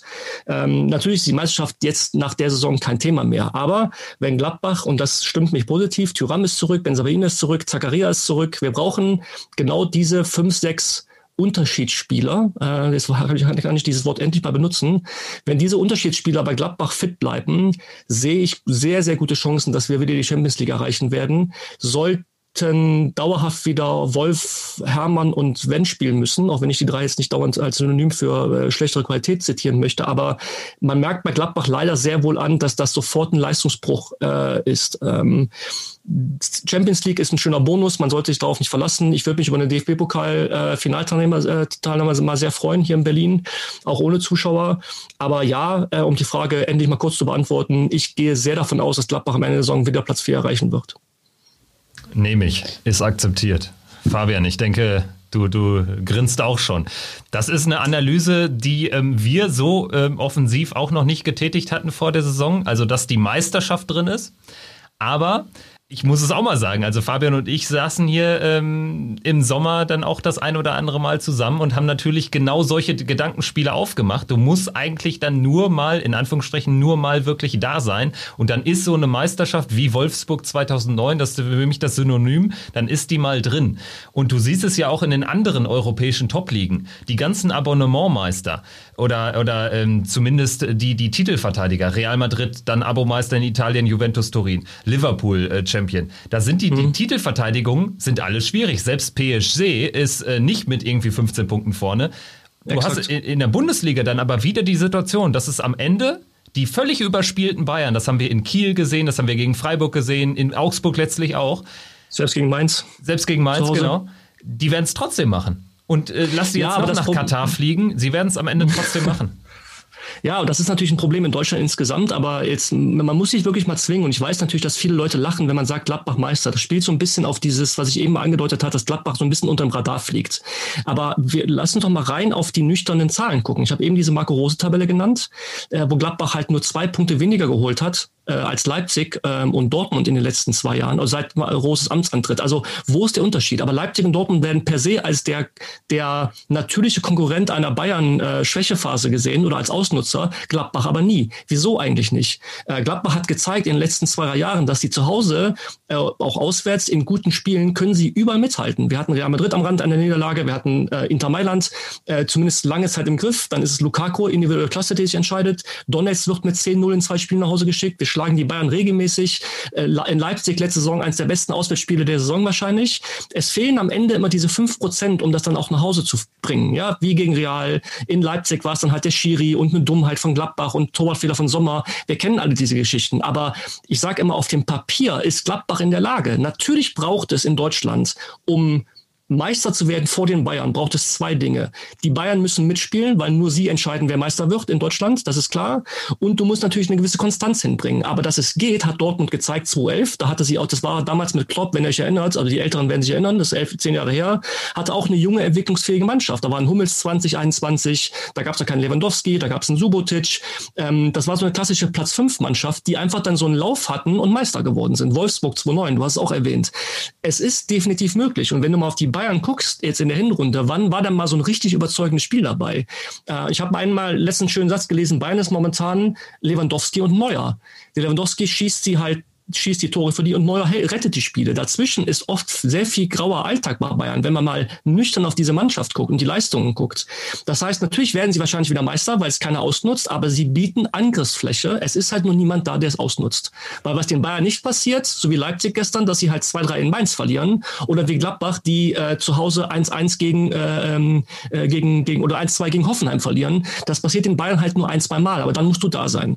Nochmal, Gladbach Subjektivität außen vor. Ich glaube oder glaube immer noch, dass es diese Saison möglich gewesen wäre. Ich habe am Anfang der Saison gesagt, es öffnet sich in dieser Saison ein Fenster für andere Mannschaften, die Bayern zu schlagen. Nach neun Titeln, acht, zwölf, wer weiß es genau, in Serie ist, ist Bayern müde. Sie haben das Triple gewonnen. Das ist klar, dass du da ein bisschen, dann ist Corona, dass du eine gewisse Motivationslosigkeit auch zu sehen ist, gerade bei diesen Top-Teams. Ja, du, du, dieser, dieser Impuls ist nicht mehr da äh, und dann musst du da sein. Und das Fenster ist aus dem zweiten Grunde. Ich habe gesagt, wir werden großer Wahrscheinlichkeit aus der Regel Tyram, Ginter, Elvedi, Zakaria wahrscheinlich jemanden verlieren Ende der Saison. Vielleicht geht auch Marco Rose, wer weiß das schon.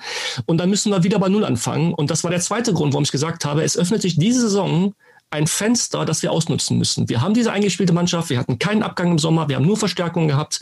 Wir haben ein, ein Bayern München, das vielleicht schwächelt, wahrscheinlich sogar nach diesen ganzen Titeln im Sommer. Und das ist genau dieses Zeitfenster, das sich geöffnet hat, wo du reinstoßen musst. Das Thema ist jetzt durch für die Saison, weil zwölf Punkte holst du nicht mehr auf, äh, auf Bayern. Ähm, aber es wäre da gewesen, dabei bleibe ich. Ja, ähm, stimme ich dir zu 100 Prozent zu. Kevin und ich haben uns da auch drüber unterhalten im Sommer über genau diese Chance. Ähm, jetzt mal eine Hypothese von mir in den Raum. Ähm, dieses, diese Chance oder dieser große Traum, den vielleicht viele Fans von Borussia auch hatten, vielleicht haben es die meisten nicht ausgesprochen, aber ich glaube, dass viele das gesehen haben. Ähm, dass viele auch gesehen haben, das ist jetzt eigentlich unsere Saison. Das kann unsere Saison werden ähm, der war ja relativ zügig schon dahin. Äh, die ersten zwei Heimspiele, zwei Punkte gegen Union und Wolfsburg, äh, 0-3 in Dortmund verloren. Kann es vielleicht sein, dass die Mannschaft sich genau das auch ausgerechnet hat, ähm, die schon vor der Saison in die Saison gegangen sind und haben gesagt, okay, das ist jetzt unsere Saison. Vielleicht ein bisschen sich intern auch zu viel Druck gemacht haben, vielleicht zu viel wollten, so ein bisschen äh, verkrampft dann auch in die ersten Spiele gegangen sind? Ich ganz ehrlich, ich halte von so, ich kann diese Sätze verstehen, aber ähm, ich bin, ich habe ähm, aufgrund meines Jobs als Journalist zu viele Fußballspiele gesehen, um zu wissen, dass es manchmal, auch wenn es so nicht gerade spektakulär klingt, es ist oft manchmal fehlendes Spielglück. Das ist einfach diese, ihr wisst das selbst, diese Momente, wenn das Spiel gegen Real Madrid zehnmal so läuft, wie es läuft, dann geht es neunmal 2-1 für Gladbach raus. Und einmal machen sie halt den Ausgleich, ja, und schon ist alles schlecht. Ähm, es gibt Spiele, die gegen Bremen war es eine grottenschlechte Leistung und Bremen hätte den Sieg sogar verdient gehabt. Aber du gewinnst das Spiel, ja. Es ist oft halt auch auf dem Niveau in der Liga, reden wir oft von fehlendem Spielglück. Natürlich kann man äh, Hermann Gerland, den Satz liebe ich, werde ich immer zitieren, der mal gesagt hat, immer nur ähm, immer nur Glück ist irgendwann Können, ähm, weil ne, auf, angesprochen auf das Bayern-Glück, das sie immer haben und irgendwann, wenn man sagt, immer Pech ist auch irgendwann Unvermögen, das stimmt schon, aber es ist teilweise so, dass diese 5, 6 Prozent hin und wieder fehlen. Das hatten wir letzte Saison, als Leverkusen irgendwie am 33. Spieltag in Berlin verliert und dadurch noch den Platz frei macht auf Platz 4. Es ist, manchmal sind es ein, zwei Spiele, wo der Ball halt Innenpfosten reingeht oder Innenpfosten rausgeht. Ähm, auch wenn alles vorher genauso gut oder genauso schlecht war.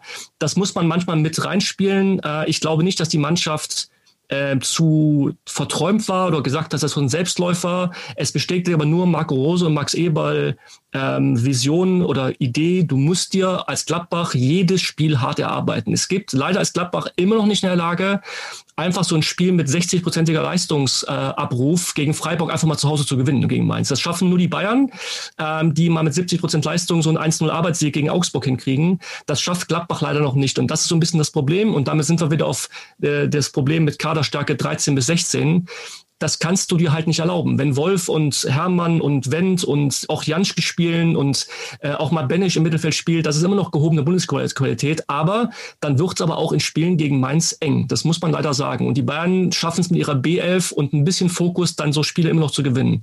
Und das ist für mich der große Knackpunkt, was auch eine mentale Belastung ist, wenn du weißt, du musst eigentlich mit der A11 immer nah an 100 Prozent spielen, um am Ende der Saison Meister zu werden. Und das ist das, woran viele scheitern. Ja, äh, auch 100% richtig. Ich musste gerade an den Satz denken, den Kevin gesagt hat, bevor der Dezember losging. Ende November hat Kevin äh, hier im Podcast gesagt, ähm, dass es im Dezember nur um Ergebnisse geht, äh, weniger ums schön Spielen. Absolut. Äh, wir, hatten ein, wir hatten ein paar, ein paar ähm, Spieler, die, die dann schon absehbar waren, dass sie ausfallen, Benzibaini und Hofmann. Ähm, und ähm, da ging es dann auch genau um das Thema. Äh, die elf, die dann auf dem Platz stehen, die, da war klar, dass die eine sehr, sehr hohe Belastung haben werden und die äh, eigentlich in jedem Spiel alle drei Tage wieder von Anfang an ran müssen, ohne dass man wirklich die Chance hat, nochmal einmal groß durchzuwechseln. Äh, Im Dezember hat es nicht geklappt. Im Januar hat es dafür jetzt umso besser geklappt mit den Ergebnissen. Ähm, auch das vielleicht was, was Borussia jetzt tragen kann. Also denke ich, wir sind uns alle einig. Borussia hat die Qualität, wenn sie jetzt auch von Verletzungen verschont bleiben. Jetzt haben wir immer noch mit Valentino Lazaro jemanden, der fehlt, äh, mhm. äh, der auch noch mal eine gewisse Qualität hat. Äh, vielleicht äh, aus meiner Sicht noch mal eine etwas höhere Qualität zur Zeit als äh, Hannes Wolf und Patrick Herrmann. Ähm, das heißt, wir sind uns einig, wenn Borussia weitgehend von Verletzungen verschont bleibt und äh, jetzt so ein bisschen dieses Momentum aus dem Januar mitnehmen kann in die kommende Zeit, dann sind wir im Kampf um Platz zwei auf jeden Fall mittendrin. Ja, absolut. Und die nächsten vier Spiele auch immer, ähm, also gerade das, ich habe gestern mal geguckt, ähm, bis zum Spiel gegen Man City, was ja dann wahrscheinlich wieder so eine, einfach so ein Highlight ist für alle, hast du jetzt vier Spiele, äh, Union, Wolfsburg, Köln und Mainz. Ähm, und den Anspruch muss man leider formulieren und manchmal merke ich, ich bin jetzt über 40, das heißt, ich, ich kenne noch andere Zeiten von Gladbach, dass man aus vier Spielen äh, 10 bis 12 Punkte fordert, aber leider musst du sagen, wenn du jetzt da oben mitspielen willst, musst du diese 10 bis 12 Punkte aber auch holen. Ja, also gegen Mainz und Köln darfst du natürlich, auch gegen Köln schon mal per se nicht, aber du darfst halt diese Spiele nicht verlieren. Und auch Union bei aller Liebe und Respekt vor der tollen Leistung, aber du musst in Berlin gewinnen. Und dann gegen Wolfsburg vielleicht mit dem Unentschieden sie auf Distanz zu halten, nicht wegkommen zu lassen, aber wenn du da nur mit sechs, sieben Punkten rausgehst, dann ist es genau wieder das fehlende 10 Prozent, die fehlenden 10 Prozent, die am Ende vielleicht einen Unterschied ausmachen. Ja, das ist halt das Problem. Wenn du da oben mitspielen willst, musst du, musst du halt deutlich öfter gewinnen als nicht gewinnen. Ja, und Gladbach hat es jetzt dreimal verloren, das ist gut. Dortmund schon siebenmal, was bemerkenswert ist. Ähm, aber diese vier Spiele bis zum Man City Spiel, da muss jetzt einfach mal eine Serie her. Ja, Union ist bestimmt auch direkt so ein, so ein Fingerzeig, weil, weil Union bekommt man jetzt im Prinzip in einer ähnlichen Phase wie im Vorjahr, wo man auch äh, sehr, sehr gut unterwegs war. Und dann kam diese Niederlage ja irgendwie wie aus heiterem Himmel. Und auch ja. jetzt ist Union zum ersten Mal in dieser Spielzeit in einer Phase, wo es nicht so läuft, zumindest ergebnismäßig nicht. Haben in Leipzig verdient verloren, gestern unnötig in Augsburg verloren. Trimmel, fünfte gelbe Karte, ist ein Dauerbrenner, der dann auch fehlen wird gegen, gegen, gegen äh, Borussia. Also das ist äh, wirklich jetzt mal ein Spiel, Spiel, wo du dann auch äh, zeigen musst, der Meinung bin ich auch, dass du äh, jetzt äh, ernsthaft da um die Plätze drei, vier, fünf ähm, mitspielst. Also, dass du da jetzt auch gar nicht mehr runterfällst. Wenn du nämlich Richtig. jetzt die 10, 12 Punkte holst aus diesen vier Spielen, dann wirst du zwangsläufig ein Polster haben, zumindest auf die Ränge 7, 8, wo wir jetzt herkommen. Und äh, darum wird es jetzt sicherlich gehen. Und ich würde sagen, ähm, wir haben jetzt so, so, so diese, diese Lage der Liga auch ganz, ganz ausführlich äh, besprochen, würden dich aber ungern entlassen, ohne noch ein bisschen äh, was ähm, von dir zu erfahren. Und dazu holen wir jetzt unseren Mann für die besonderen Fragen rein, Dobby.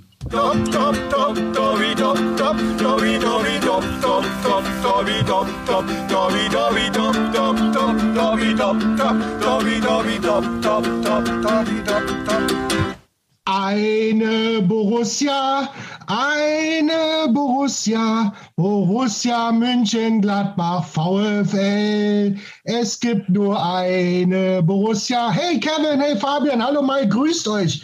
Ich habe gedacht, wir machen hier äh, heute mal das ASDBS. Wenn wir schon den Amazon-Experten in Musik da haben, das ASDBS Amazon sucht den Borussenstar. Ja, und in diesem Fall habe ich gedacht, will ich mich mal so selber mal einleiten, richtig. Grüß dich, Dobby. Hi, hi Mike. Fabian, bist du auch noch da? Du ja, ich bin auch noch da. Ich bin auch noch da. Dobby, ich habe dir gerade ganz gespannt zugehört. Ähm, großartige Gesangseinlage. Ja, ja, ich hoffe, ich komme im nächsten Recall mal, wenn, wenn, vielleicht kann ja Mike ein gutes Wort einlegen. Ich gebe mein Bestes, Dobby. Super, super, super. Mensch, ist das geil. Aber war eine geile Überleitung, muss ich sagen. Wir sprechen gerade über das nächste Spiel Union und da passe ich ja sowieso rein. War schön, dass ich dann reingekommen bin.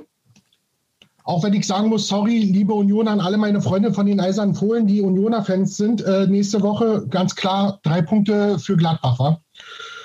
Mike, du hast es selber angesprochen, Gladbach-Fan-Experte bei Amazon Musik. Was genau bedeutet das? Meine erste Frage an dich, Mensch. Ähm, ähm, zynisch gesagt, sie haben anscheinend keinen anderen gefunden als mich. Ähm, nein, also die, äh, Amazon hat ja die Rechte, äh, die Webcast-Rechte für die Bundesliga, wie ihr wisst, äh, von Sport 1 gewonnen. Äh, also das, der Livestream im Internet von der Bundesliga. Und ich glaube, die Verbindung war relativ, ähm, relativ simpel. Ähm, erstmal kennt man mich von Twitter seit vielen Jahren, dass ich da aber Gladbach schreibe als Autor von Seitenwahl. Ich bin lange Zeit einfach auch klassischer Journalist gewesen. Ähm, und unter anderem in meiner Zeit als Redaktionsleiter bei Sport 1, äh, als Sport 1 damals diese Radiorechte bekommen hat, ähm, kennt mich das, also ich war praktisch der Redaktionsleiter auch von diesem Radioteam und diese Jungs, die sind heute noch für Amazon tätig, äh, weil sie dieselben Studios benutzen und die haben sich an mich erinnert und wussten, Mensch, der Mike, der hat doch damals am Newsdesk nicht mal rumgebrüllt, weil die, Head die Headline scheiße ist, sondern der war auch Gladbach-Fan. Und äh, dann haben sie mich einfach angerufen, haben mich gefragt, ob ich Bock habe für Amazon ähm, hin und wieder mal, das passiert so alle sieben, acht Spieltage, äh, mal kurz nach dem Spiel meine fünf Minuten ähm, Senf abzugeben. Und das macht riesig Spaß. Sie haben für jeden Verein einen, glaube ich. Und ähm, das mache ich alle sieben, acht Spieltage. Das ist einfach lustig, dass die Jungs sind toll. Und so ist das gekommen. Also es ist nichts wahnsinnig Spektakuläres. Cool, cool. Du hast gesagt, du bist Gladbach-Fan. Seit wann bist du Gladbach-Fan genau? Ich sage immer, weil das meine erste Erinnerung war 1984, da war ich sechs Jahre jung, da hat mein Papa mich mit zum Bökelberg geschleppt auf die Ostgerade. Ähm, ich weiß nicht mehr genau, welches Spiel das war. Ähm, ich weiß, dass ich in dem Jahr das 10 zu 0 gegen Braunschweig gesehen habe äh, als Kind und war dann enttäuscht, dass es in den nächsten Runden auch mal Spiele gab, wo nur ein Tor fiel. Ähm, aber so, so, drei, so 83, 84, 85, so die Ecke muss das gewesen sein. Mein Onkel, äh, also der Bruder von meinem Papa, Gladbach-Fan, mein Papa Gladbach-Fan. Ich bin in Viersen groß geworden, an alle Niederrheiner wissen, wo es liegt. Ich bin zehn Minuten mit dem Fahrrad von Bökelberg aufgewachsen. Ähm, insofern war das eigentlich, ich konnte gar nicht anders als Gladbach-Fan werden. Sehr schön. Also du hast gleich die nächste Frage auch beantwortet, wann du das erste Mal im Stadion warst, gegen Braunschweig, hast du ja gerade gesagt. Ja, ja, ich weiß nicht mehr genau, ob es Braunschweig war, aber ich, das klingt besser als Story. Also sage ich ja, das 10 Uhr gegen Braunschweig.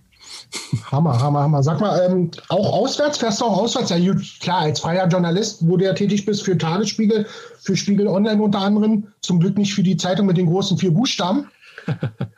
äh, obwohl, da, ganz kurz, ganz kurz, da wollte ich nochmal zurückkommen, auch Kevin Fabian, meine Meinung nach zu Embolo und, und zu, zu der ganzen Artikelstory, weil du das ja auch gesagt hast, Mike, angesprochen hast.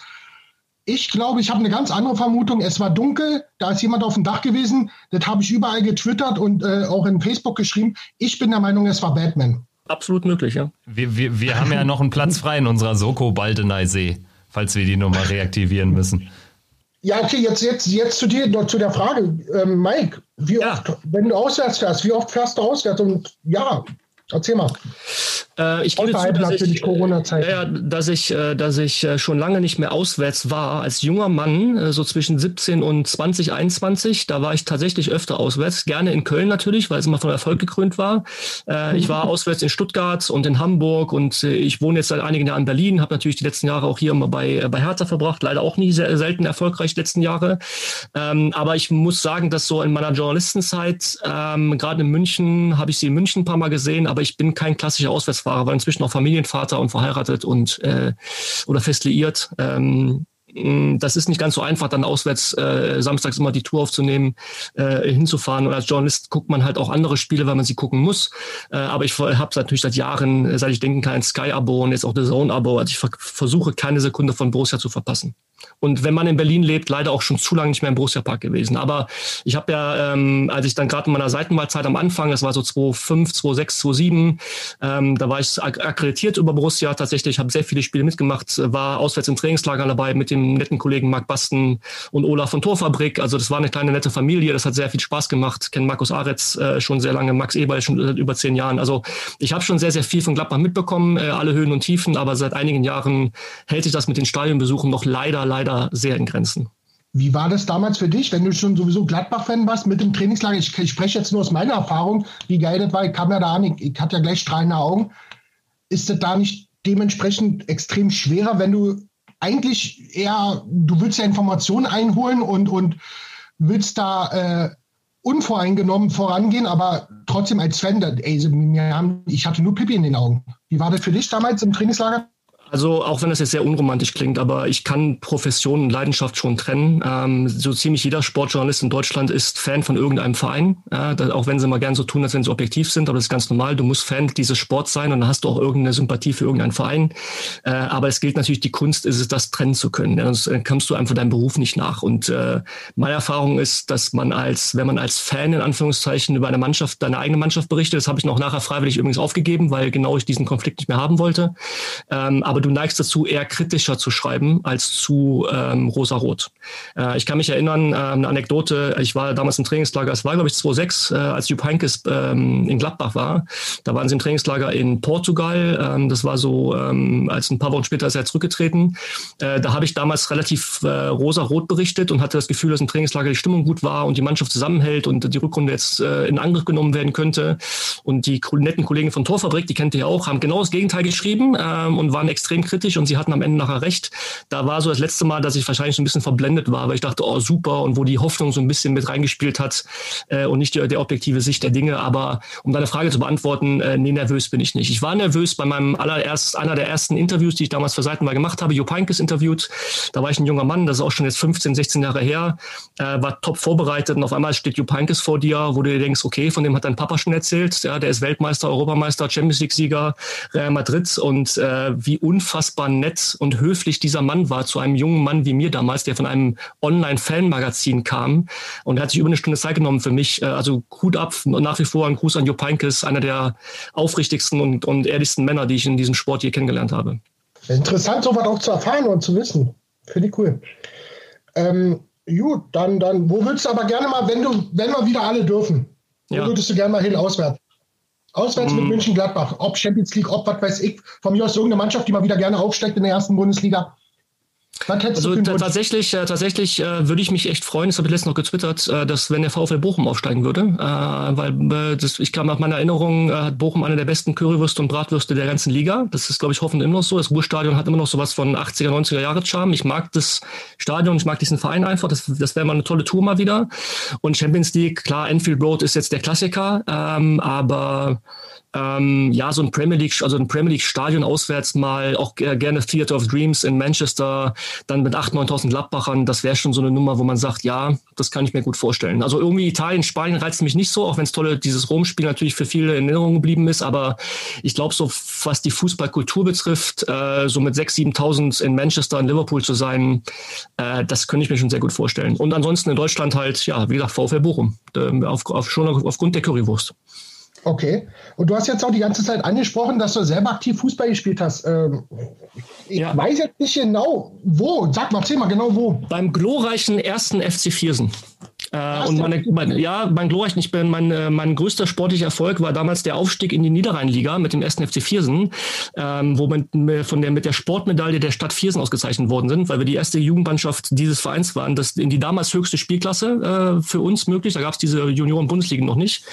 Und mhm. mein äh, persönliches Highlight war in einem, äh, dann in dieser Saison Niederrheinliga ein Auswärtsspiel in Mönchengladbach gegen Borussia. Ich war eigentlich Stürmer, aber da ich schnell war, hatte ich die Aufgabe, der Kettenhund für Marcel Ketteler zu sein ähm, tatsächlich. Und das war auch so erfolgreich, dass Marcel Ketteler nach 60 Minuten entnervt ausgewechselt worden ist gegen mich, äh, was dann zwei Tage später die Berufung in die Kreis- oder Niederrheinauswahl, ich weiß gar nicht mehr, wie es hieß, äh, nach sich zog, weil ähm, dummerweise wurde ich dann in diesen Auswahlspielen als Verteidiger eingesetzt, was ich überhaupt nicht konnte, aber ich habe halt in dem Spiel geglänzt, wo ich einfach nur so ein Bertie Fuchs-Verschnitt gegen Marcel Ketteler war. Äh, das hat meine, meine weitere Karriere dann relativ schnell je beendet, ähm, aber ähm, äh, das erzähle ich heute noch äh, in Lagerfeuergeschichten meinen Kindern, dass ich Marcel Ketteler, ein, ein, ein Spieler, der dann 14 Jahre später gegen Sidan gespielt hat, dass ich ihn aus dem Spiel genommen habe. Aber jeder von uns hat ja, die, hat ja diese Geschichte des, dieses alten Heldenspiels, das jeder von uns mal hatte, ah, das dann gerne ausgeschmückt, das dann gerne ausgeschmückt wird. Meistens war es dann nicht so spektakulär, wie es äh, äh, tatsächlich war, aber so weiter hat es meine Fußballkarriere nicht gebracht.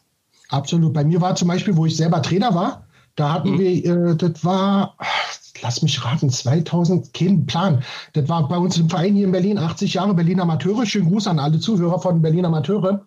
Da hatten wir im Finale gegen Gladbach gespielt und mein kleiner Hamudi im Sturm, der erzählt heute noch, wie er zwei Dinger Marc-André Ter eingeschenkt hat. Ja, schau. Wir haben das gewonnen, ja. ja, nächste, Lagerfeuer, nächste Lagerfeuergeschichte. Geht ja, immer. Mindestens, mindestens.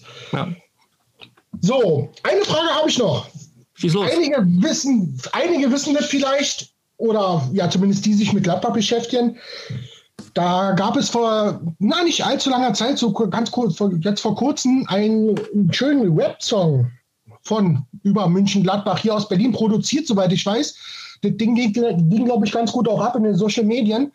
Und ich weiß, dass du da irgendwie dran beteiligt warst. Erzähl mal ein bisschen was über den Rap-Song von meinem guten Freund ATC 3000, 3000. Ich weiß gar nicht, André, wenn du zuhörst. Ähm, André ist ein Kollege von mir ähm, aus der Agentur. Ich war ja Geschäftsführer hier einer Agentur in Berlin und er war ähm, äh, da mein Kollege ähm, und er kam irgendwann auf mich zu, weil er wusste, dass ich halt privat ähm, ein bisschen hobbymäßig, äh, ohne als Profi Anspruch zu haben, Musik mische und, und äh, produziere für andere Musiker. Ich bin selbst Schlagzeuger und dann hat er mich gefragt, er würde an einem Song arbeiten, ob ich Bock hätte, da irgendwie ihm zu helfen. Und dann hat er mir erzählt, das Konzept, dieser Rap-Song, Schwarz-Weiß-Grün, ähm, gerne auch verlinken, äh, Kevin, wenn es irgendwie möglich ist, ein cooler Song, äh, mal ein anderer Ansatz als immer diese typischen Mitgröl, Seele brennt Lieder. Ja, dann habe ich halt wir. so ein bisschen das Mastering gemacht, also Mastering Anführungszeichen Anführungszeichen, für alle, die sich auskennen. Also man mischt einen Song ab, wenn man ihn aufgenommen hat und am Ende geht es noch ins Mastering. Der Mastering-Ingenieur, der äh, verleiht dem Song so den letzten Glitzer, macht ihn so ein bisschen lauter und ein bisschen kräftiger. Also das, also mein Anteil in dem Song ist wirklich bei 0,5 Prozent. Also all credits äh, go to André und seinem Team, äh, weil ich glaube, mit den Jungs von Block B Berlin hier zusammengearbeitet hat. Das Musikvideo ist spektakulär, ähm, kann man bei YouTube sehen. Äh, für alle, die den Song noch nicht kennen, ist es wirklich einfach mal ein cooler Song, mal was anderes. Kenne ich auch so aus der Liga nicht. André hat eine tolle Stimme und ist, glaube ich, auch einfach die richtige der richtige Song oder der richtige Genre für die jetzt 16-, 17-Jährigen, die vielleicht mit diesen biergeschwängerten, die Seele brennt, Gröl-Songs nicht mehr so wahnsinnig viel anfangen können. Deswegen alle, die jetzt zuhören, bitte ATC 3000, Schwarz-Weiß-Grün, toller Song. Kennt ihr den Song denn, Kevin, Fabian? Also ich bin mir gerade nicht ganz sicher. Ich ähm, würde ähm, mal vermuten, dass ich schon mal drüber gestolpert bin weil ich äh, gerade genau auch so ein bisschen satt bin von diesen ähm, bierdurchtränkten mhm. Songs und dementsprechend ja. ähm, bin ich, gehe ich davon aus, dass wenn ich das jetzt gleich im Nachgang mal eingebe, dass ich den Song schon mal gehört habe. Ich werde es auf jeden Fall dann hier in die, in die Show Notes packen. Das ist äh, selbstverständlich. Dobby äh, ist jetzt, glaube ich, äh, fertig, oder? Fragezeichen. Du hast alle deine Fragen gestellt? Ich habe alle meine Fragen gestellt. Ich bin fix und fertig. Ich bin hier noch in Feierlaune, dass wir endlich gegen Dortmund gewonnen haben. Darf ich noch schön, darf ich noch ganz kurz jemanden grüßen in der, in der, wegen dem Spiel auch? Heute ist alles erlaubt. Äh, schöne Grüße an meinen lieben Bruder, der mir in den 90er Jahren unter Ottmar Hitzfeld Zeiten immer so geärgert hat, Olle Kirk, der ja auch mit zum Beispiel Benny Köhler mal zusammengespielt hat bei Lübars. Mein Bruder ist jahrelanger Dortmund-Fan, Hardcore-Dortmund-Fan, muss man dazu sagen. Und ich musste immer leihen als Kind und es war endlich mal schön, ihm zu schreiben, von wegen, sorry, aber Gladbach hat gewonnen. Also ganz trocken. Kirk, tut mir leid, aber dieses Jahr werden wir mal vor euch stehen. Ja, eine gute Ausgangslage, in der wir jetzt sind. Vor allen Dingen, äh, wenn, wenn Dobbys Familienfrieden äh, seiner Einschätzung nach jetzt wieder ein bisschen äh, ähm, wiederhergestellt ist. Äh, du bist rehabilitiert. Wir sind alle ein bisschen rehabilitiert nach äh, elf Bundesliga-Niederlagen und zwölf Pflichtspiel-Niederlagen gegen den BVB in Folge. Ja, Mike, äh, vielen, vielen Dank für deine Zeit und äh, gerne wieder, wenn wir dann am Ende der Saison tatsächlich in die Champions League einziehen. Du hast es hier schon gesagt, du hast den vierten Platz vorausgesagt. Danke euch für die Einladung, hat riesig Spaß gemacht und äh, bin ab sofort wie auch weiterhin natürlich ein treuer Hörer eures Podcasts. Sehr gut. Vielen, vielen Dank und bis zum nächsten Mal. Macht's gut. Ciao. Danke euch. Tschüss zusammen. Ciao. Triumphe, Höhepunkte, auch bittere Niederlagen Kuriositäten wie den Pfostenbruch